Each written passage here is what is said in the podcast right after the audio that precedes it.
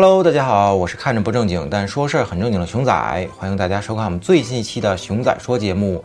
那本期话题呢，我们应网友之邀聊一聊最想买的那台梦想之车。其实当网友第一次给我们留言问这个问题的时候啊，我下意识想的确实就是幻想买保时捷911。但是冷静下来仔细再一琢磨呢，我都花了那么多钱了，只买到一个六缸，总感觉特别亏。虽然这是做梦啊，但也要梦的符合自身需求，对吧？所以像 S 六五或者 S 六三这样的车呢，虽然更贵，但也更像是梦想之车。更何况啊，万一哪天梦想成真了呢？虽然也买不到了吧？那为什么我会放弃911，而是去梦想像 S 六五或者 S 六三这类的车呢？首先呢，911绝对是台好车啊，更是性能车的图腾，也绝对配得上 Dream Car 的名讳。但911呢，上得了厅堂，却下不了厨房。因为它是一台太极致的车了，极致呢就像一头性能怪兽一样。而 S 六五和 S 六三呢，论操控和性能，它远不及九幺幺论情怀、论文化呢，更比不了九幺幺。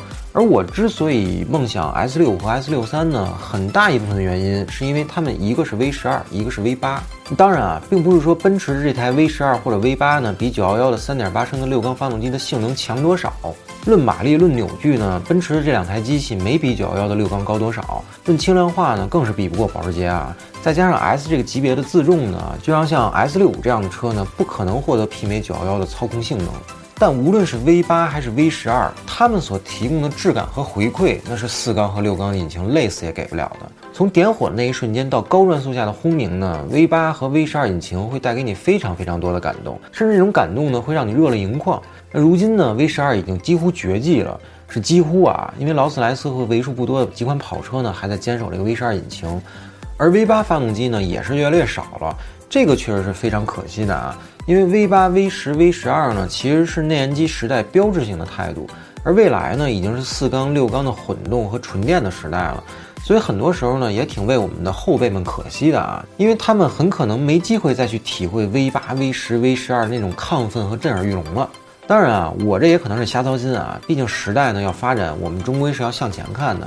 很多年轻人觉得快就行了，至于什么形式呢，不重要。哎，那又或许有人会说啊，熊仔你扯了半天不选911，不就是因为911没 V 八吗？那梦想个跑车不就完了吗？V 八、V 十、V 十二的都有，对吧？反正也不差钱儿。那梦里三百万和三千万有区别吗？但其实啊，到了我们这个出门已经保温杯不离手的岁数啊，你甭管多少钱的车，舒不舒服，只有腰知道。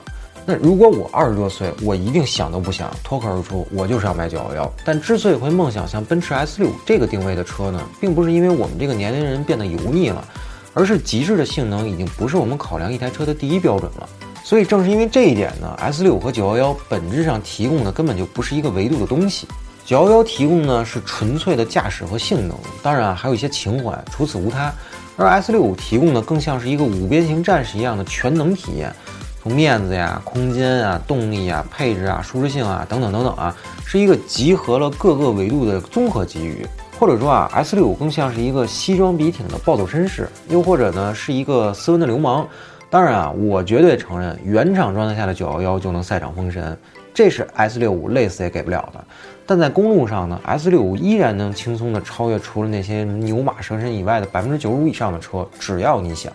而 S 六五呢，除了动力之外的那份精致、豪华和从容，那是911提供不了的。当然了，你要说从业内待人，那911肯定是第一名。但是已经有无数多的影视著作告诉我们，奔驰的搞破鞋能力还是不容小觑的。更何况还是台 S。那说到这里呢，本该结束了。但是想来想去呢，人生总该有台越野车。反正梦都梦了，就任性的圆梦一回吧，对吧？毕竟也不差钱儿。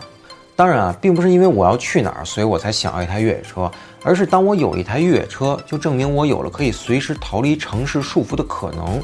也许我买了一台越野车，一辈子也没出过城市，这是有可能的啊，也是普遍存在的一种现象。但不定哪天，只要我想，我就可以说走就走，去任何一个我想要去的地方。所以，人生需要一台越野车，因为这台车能给你的人生宽度，是刚才那台 S 六五无法提供的。那主流的越野车 Dream Car 呢，一定是奔驰 G。确实啊，无论是从外形角度还是历史角度，大 G 一定配得上最好这两个字。但如果是我，我还是会选择丰田的陆巡做我人生中那台越野车。大 G 很优秀啊，很棒，逼格呢拉得也很满。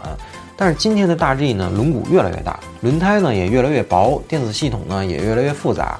咱都不说什么四缸二点零 T 和换挡桥的事儿啊，就说轮胎级别在没有变的情况下，尺寸越来越薄，以及更多电子系统的加持。让今天的大 G 向城市妥协了太多了，多到我都不敢再奢求它能胜任野外的艰苦使用条件了，更不确定它是否还具备把我从世界任何一个地方安全带回来的可靠性。毕竟我需要的不是一台在城市中拉风的越野车，因为我已经有 S 六五了。而选择陆巡的原因呢，就很简单了啊，就是因为可靠性和全面性。陆巡的可靠性和设计呢，在我们过往的节目中啊，已经无数次提及了，在这儿呢就不再反复的说了啊，只分享一个我们真实的过往经历。在之前十多年的媒体从业中呢，我每次带队出去执行各种越野项目时啊，如果车队里没有一台陆巡或者霸道做救援车，那我心里是会没底的。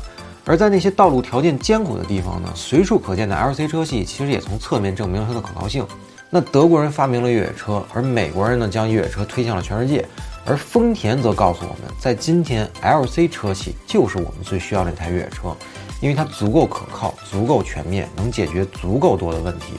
好了，那本来呢我们想再多分享一些关于我的 Dream Car 的故事，但是讲到这里呢，的确是不能再说下去了，因为马上就赶不上回家的末班地铁了，所以剩下的未尽之言，咱们在评论区中继续互动。最后呢，还是小广告环节，欢迎大家一键三连、点赞加关注支持我们。咱们下期节目再见，拜拜。